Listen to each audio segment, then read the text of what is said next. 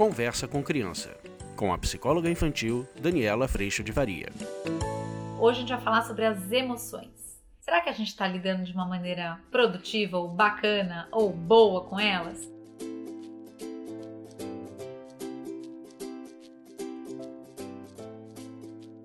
Oi, turminha! Ah, esse livro aqui ele é a coisa mais bonitinha. Eu adoro livros que são feitos, tipo, reciclados. Eu não sei nem descrever. Deixa eu falar quem é, né? Ana Lenas, tradução Rosana Mont Alverne. Vocês gostaram? E deixa eu ver quem que é a editora Aletria. E assim começa. Este é o monstro das cores. Ah, ele é muito bonitinho. Este é o monstro das cores. Ele acordou se sentindo estranho, confuso, aturdido, não sabe muito bem o que lhe passa. Enrolado de novo? Você não aprende nunca? perguntou a menina. E aí eles vão desenrolando, eles vão caminhando. Quanta bagunça você fez com as suas emoções? Assim, todas emboladas não funcionam. Você tem que separá-las, colocá-las cada uma em seu pote. Se quiser, te ajuda a organizar. Ai, que bonitinho, gente. Se quiser, te ajuda a organizar. É tão bom, né? Quando a gente, a gente recebe ajuda para organizar. Alegria é contagiante, brilha como o sol, pisca como as estrelas. Todo amarelo aqui, ó. Quando está alegre, você ri, pula, dança, brinca e tem vontade de compartilhar sua alegria com todo mundo. É verdade, eu fico tagarela. Hoje eu tô tagarela, vocês estão vendo, né? A tristeza está sempre sentindo falta de algo. É suave como o mar mar, doce como os dias de chuva. Quando está triste, você se esconde e quer ficar só e não tem vontade de fazer nada. Mas que momento mais importante esse, né? A raiva arde como vermelho vivo e é feroz como fogo. Queima forte e é difícil de apagar. Quando você está com raiva, você sente que cometeram uma injustiça e quer descarregar a fúria nos outros. o medo é covarde, se esconde e foge como um ladrão na escuridão. Quando tem medo, você se sente pequeno e insignificante e pensa que não conseguirá fazer nada o que te pedem. A calma é tranquila como as árvores, leve como uma folha ao vento. Quando você está calmo, respira pouco a pouco e profundamente. Você se sente em paz. Estas são as suas emoções, cada uma tem uma cor diferente. E organizadas funcionam melhor. Veja que bom, já estão todas em seus lugares amarelo alegria, azul tristeza, raiva vermelho, cinza medo, verde calma. Mas e agora? Você sabe dizer o que está sentindo? Ai, é tão bonitinho! É o cor-de-rosa, que vai dizer do nosso amor, né, gente? Ele tá inundado, olha, cheio de corações.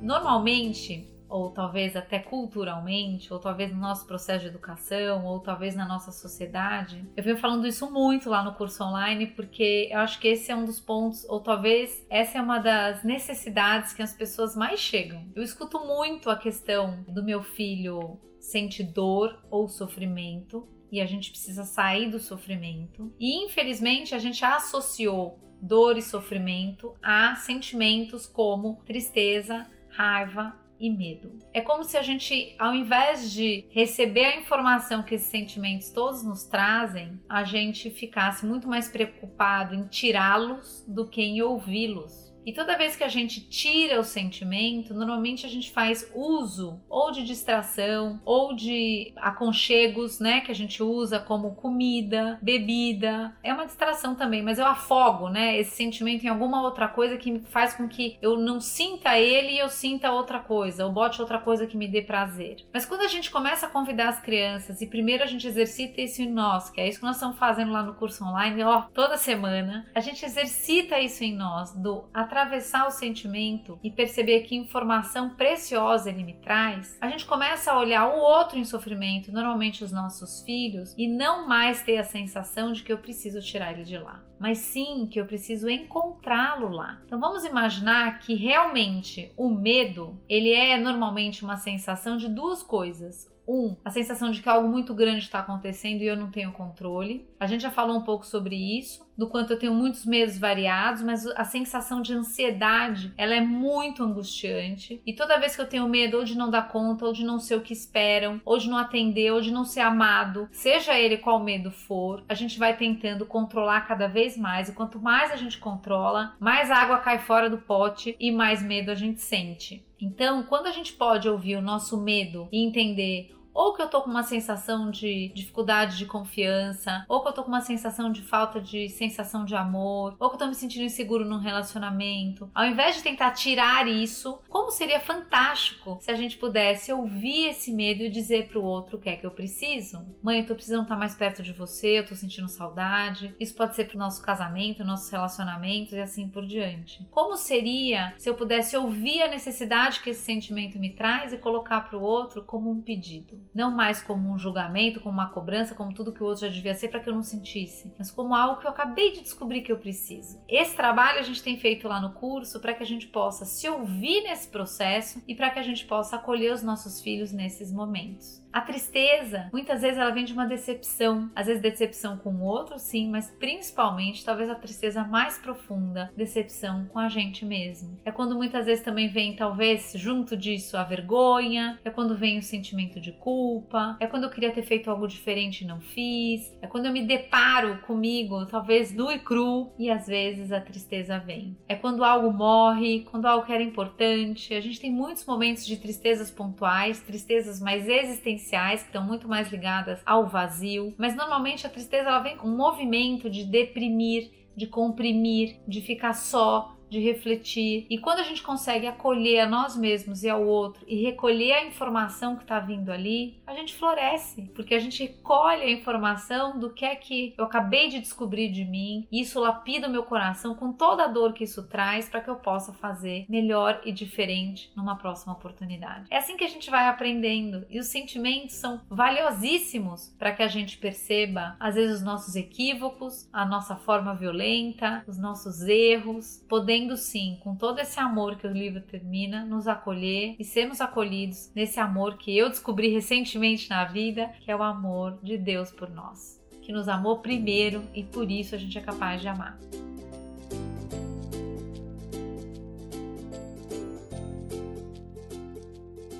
Quando a gente vem e começa a pensar na raiva, por exemplo, é tão interessante porque a raiva normalmente ela vem de um lugar de algo está muito ruim para mim. Lá no curso a gente brinca do hashtag tá ruim para mim. E porque eu já parto do pressuposto que você já devia saber o que é que eu preciso, eu entro numa fúria que ao invés de dizer o tamanho do meu desconforto e eu poder ouvir isso para eu colocar para o outro de uma forma respeitosa, normalmente a gente se dá o direito de jogar a granada em cima do outro e fazer uso normalmente de violência, seja ela barulhenta ou silenciosa, ou pelo julgamento, a gente parte para cima do outro. E aí a gente está gerando tanta dor quanto a dor que a gente está sentindo. Então, se a gente puder organizar os nossos sentimentos, não no sentido de estou sentindo cada coisa no seu tempo, porque a vida não funciona assim, mas se eu pudesse organizar a percepção de que não é sobre tirá-los, mas é sobre ouvi-los, a gente vai percebendo os nossos pontos de consideração, sem, obviamente, ou cuidando cuidando para que a gente não desconsidere o outro nessa caminhada. E a hora que a gente começa a fazer isso, por incrível que pareça, e na presença, obviamente, desse amor grande de Deus, a gente começa a viver um espaço de paz dentro do nosso coração, mesmo nos momentos mais desafiadores ou dentro dos sentimentos mais difíceis de acolher. Quando a gente vai para esse lugar do amor que chegou primeiro é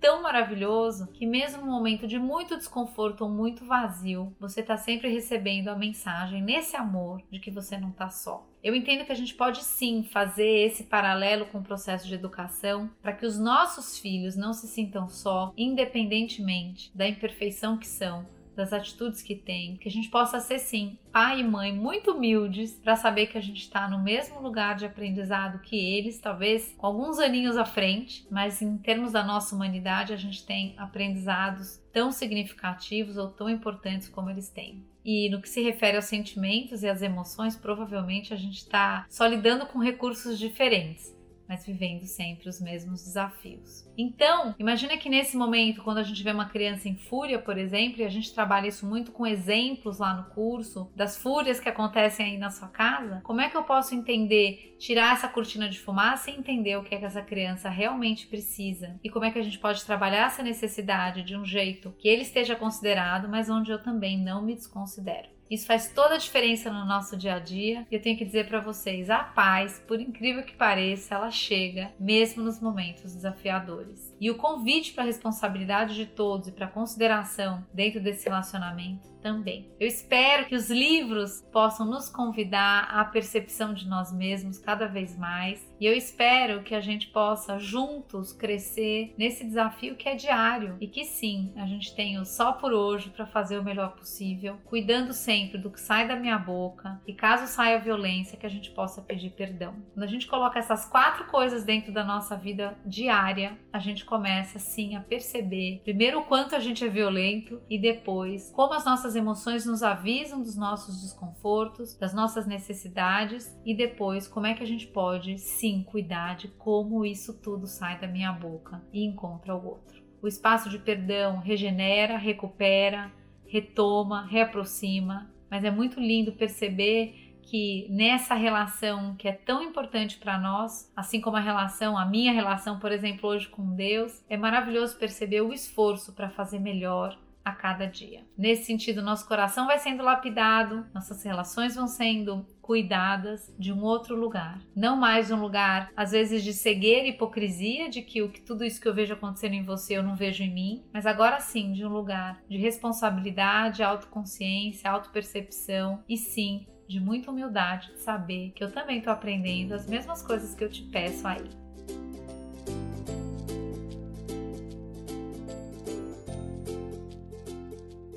Eu agradeço muito, em primeiro lugar, a Deus no meu coração, na presença do Espírito Santo de Deus, graças ao sacrifício de Jesus, e falo isso com muita alegria. E agradeço a tua presença aqui, que a gente possa seguir aprendendo sempre, e que bom na presença desse amor. Um beijo, a gente se vê. Tchau!